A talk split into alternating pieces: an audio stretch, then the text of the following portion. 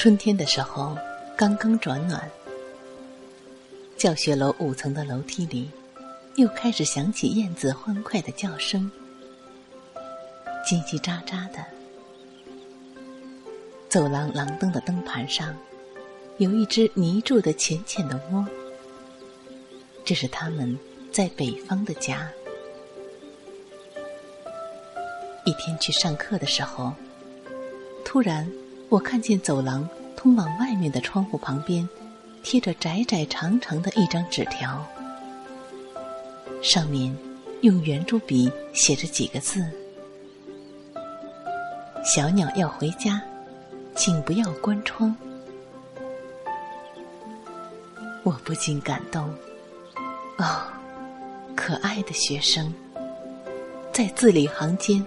我触到你们灵魂深处的温暖，我听见了你们善良的心跳。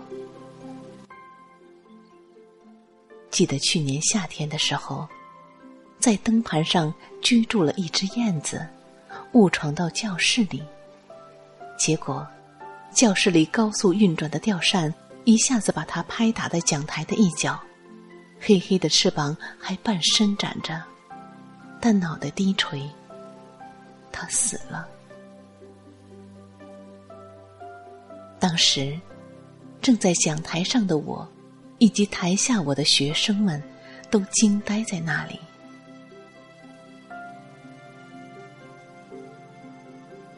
一个生命就这样猝然逝去，耳窝里几只乳燕正嗷嗷待哺。我说。一个父亲或者母亲，死在了为他的孩子觅食的路上，仿佛触动了内心中的什么。那堂课，学生们都低着头，始终静默着，没有了昔日的活跃。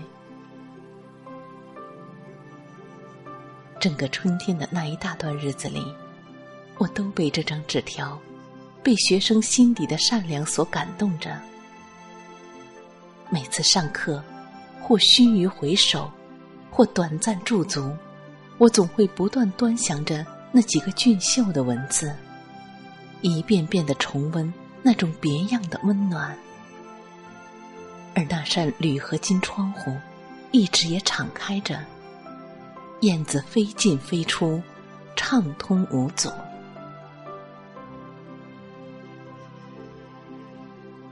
一模考试结束以后，学校放两天假，乡下的杏花、桃花开得正旺。我趁机回到乡下，到儿子的外婆家去赏花。晚上的时候，我突然想起了那扇窗，心里不由得咯噔了一下。那扇窗户会怎样呢？学生们是不会关的，可学校后勤的人呢？关门、关窗、关电扇，这是他们每次放假后必然要检查的。尤其是那个烧锅炉的罗师傅，每次检查时认真的要命。想到这儿，我有些绝望。完了，那扇窗户一定被他绝情的关上了。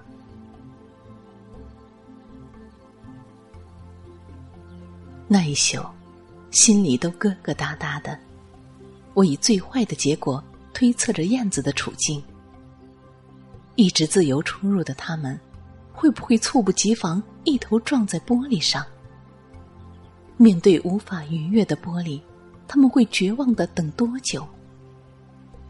漫漫长夜，他们会在哪里凄然度过？开学的那天。我提前到达学校，学生还没有到，教学楼的大门紧闭着。我太想知道那扇窗户的情况，于是快步进了楼。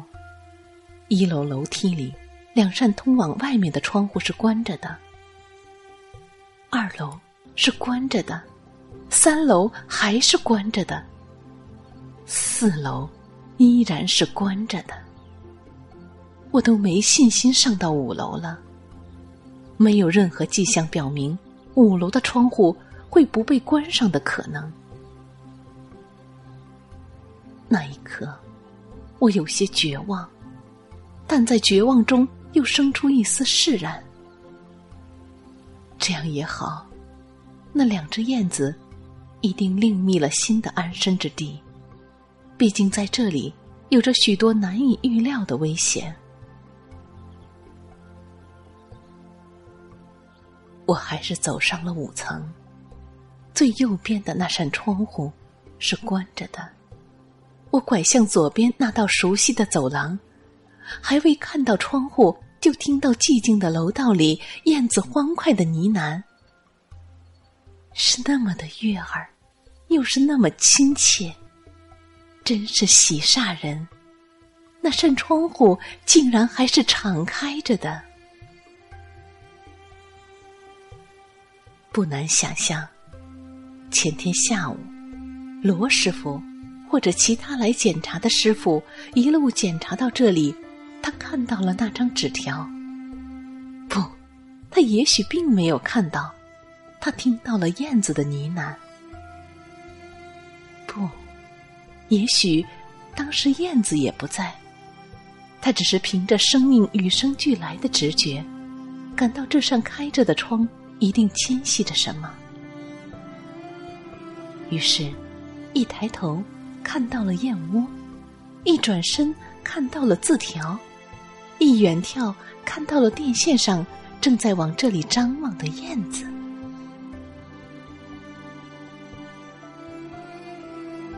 那一刻，他会心一笑。于是，寂静的空气中。便立刻响起他善良的心跳声，佛音一般弥散开来。远在乡下的我，自然无缘听到。然而那扇窗、那面墙，还有灯盘，还有燕窝，一定都聆听到这天籁般的佛音。咚咚，咚咚。这是人类仁爱的节奏，铿锵有力。我愿听见这个世界所有善良的心跳，小到对一只蚂蚁、一只燕子，大到对一个人、一个民族。我是说，这样的心跳声是那么温暖，那么和谐，足以改变。整个世界。